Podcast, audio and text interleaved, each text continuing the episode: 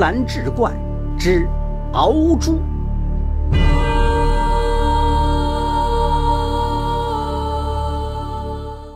话说早先的玲珑河渡口有一间小庙，庙里供着一尊白脸蛮神，保佑着玲珑河风平浪静。有一年，五十渡河的玲珑镇人发现。那尊白脸蛮神不知为何变成了大红脸。原先风平浪静的玲珑河，一到午时竟波涛翻滚，犹如沸腾一般。午时一过，又恢复平静。一时间谣言四起，都说是蛮神发怒，降罪于玲珑河。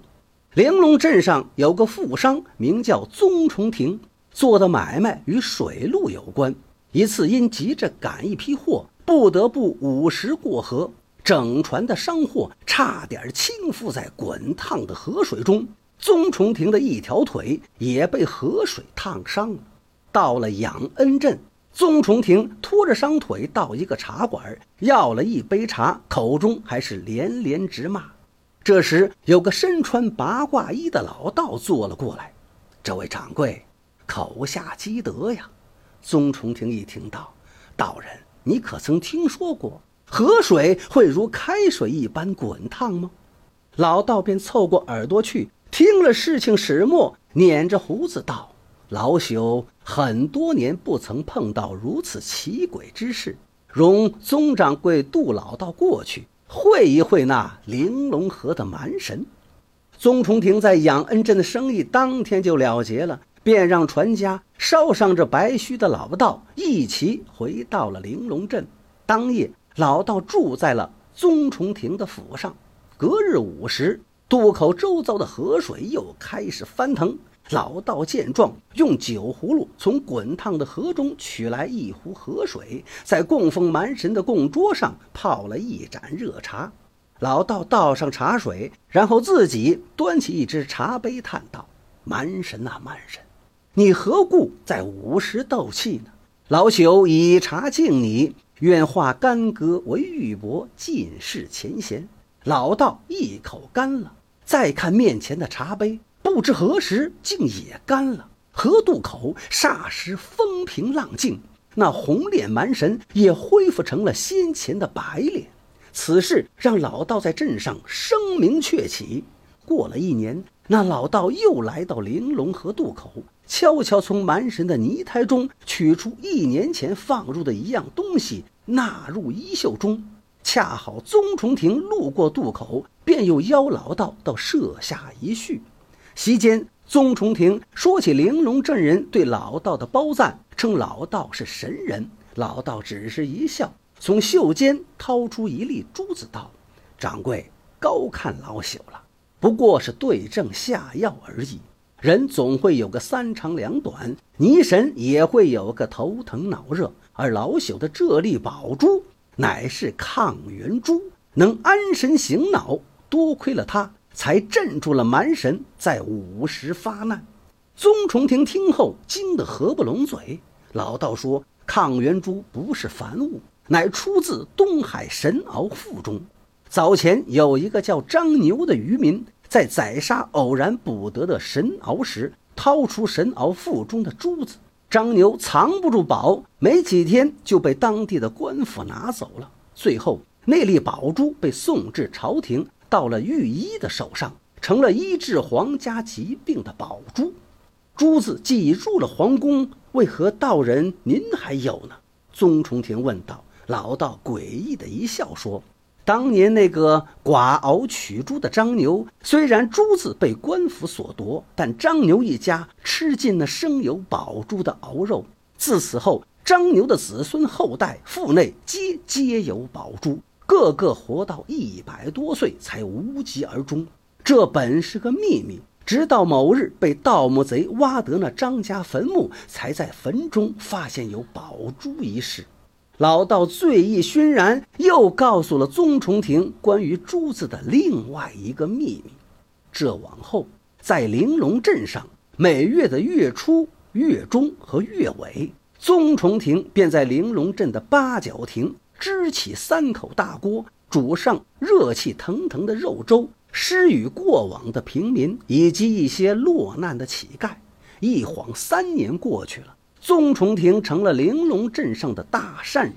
这一天恰好是月初，宗崇庭又吩咐其子宗有玉支起大锅，不料却听到儿子埋怨道：“爹呀，三年了，平白无故的施粥已耗掉宗家多少白花花的银两，我不觉得这个善举可做。”宗崇庭摸了摸胡须，断然回道。为父之所以开仓施粥，是大有用处。你照办就是，个中缘由暂不能告诉你。宗有玉虽然极不情愿，但只得照办。午时，玲珑镇的八角亭前，热锅冒出的香气四溢，一些游落平民已排成一队，端着各式的碗罐，等着宗家施粥。那些食客大部分是玲珑镇人。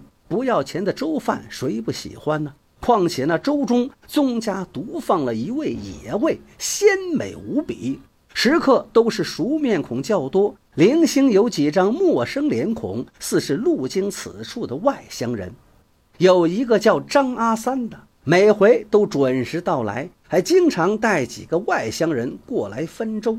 管家掌勺往张阿三的大号碗盆里舀粥。张阿三一边照常夸赞宗家仁义，一边指着身后的人说道：“他叫张哲，命里遇到他张阿三，不然他早就在玲珑湖内喂了王八。”张哲低着头，似已饿得前胸贴后背。管家见他饿得不成样子，便在他的碗里多放了一些野味。张哲随着张阿三到八角亭寻个角落坐下，狼吞虎咽地吃起粥来。突然，张哲跌倒在地，身躯弓成了一只虾状。更诡异的是，他的脸红得像血一样，几乎有血水就要滴淌下来。只听张哲喊了一声“吐”，就断气了。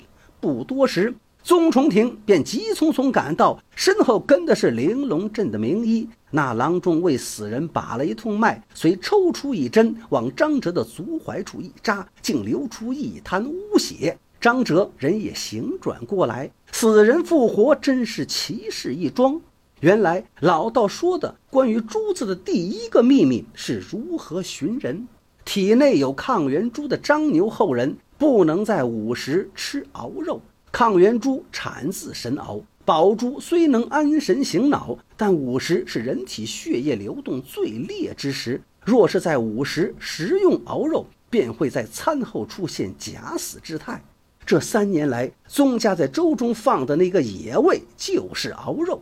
宗崇庭一直在等待张牛后人出现，终于等到张哲猝死在八角亭，于是他叫上了玲珑镇的名医，先解了张哲的假死之状，然后回到家好生招待张哲。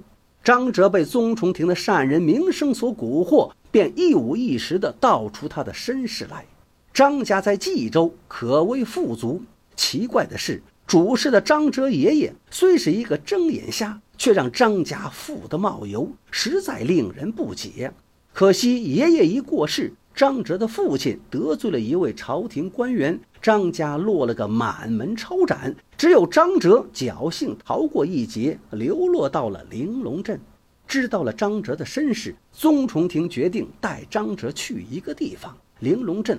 北走有一座山，史称无量山。无量山云深雾绕，深不可测。平时只有一些猎户偶尔进山。宗家父子要带张哲去的地方，就是无量山里的一个死胡同。大燕朝被灭之时，燕国的小太子曾经避难于无量山，且囤积了无数金银财宝。后来玲珑镇周边发生了一场大地震，无量山差不多被颠覆了。地震过后，原先藏宝的洞被掩埋了，而无量山的山体也被震出了一个死胡同。地震过后，有好几个好事者抱着寻宝的想法进无量山，却一无所获，有的甚至有去无回。三年前，白胡子老道讲的关于珠子的第二个秘密，是腹内结有此珠的张家后人能瞎中探宝。现在。抗元珠的主人既已找到，宗崇庭哪能懈怠了多年来的心思？张哲一听要去寻宝，吓得转身就想逃，可他哪能跑得过宗有玉？宗有玉是练过拳脚的，他把张哲扫倒在地，一双鹰钩爪直取张哲的双眼，把张哲的眼睛瞬间就给抓瞎了。老道说的没错，张家祖上这个可怕的秘密，就是穷到养不活人之时，可以自挖双目。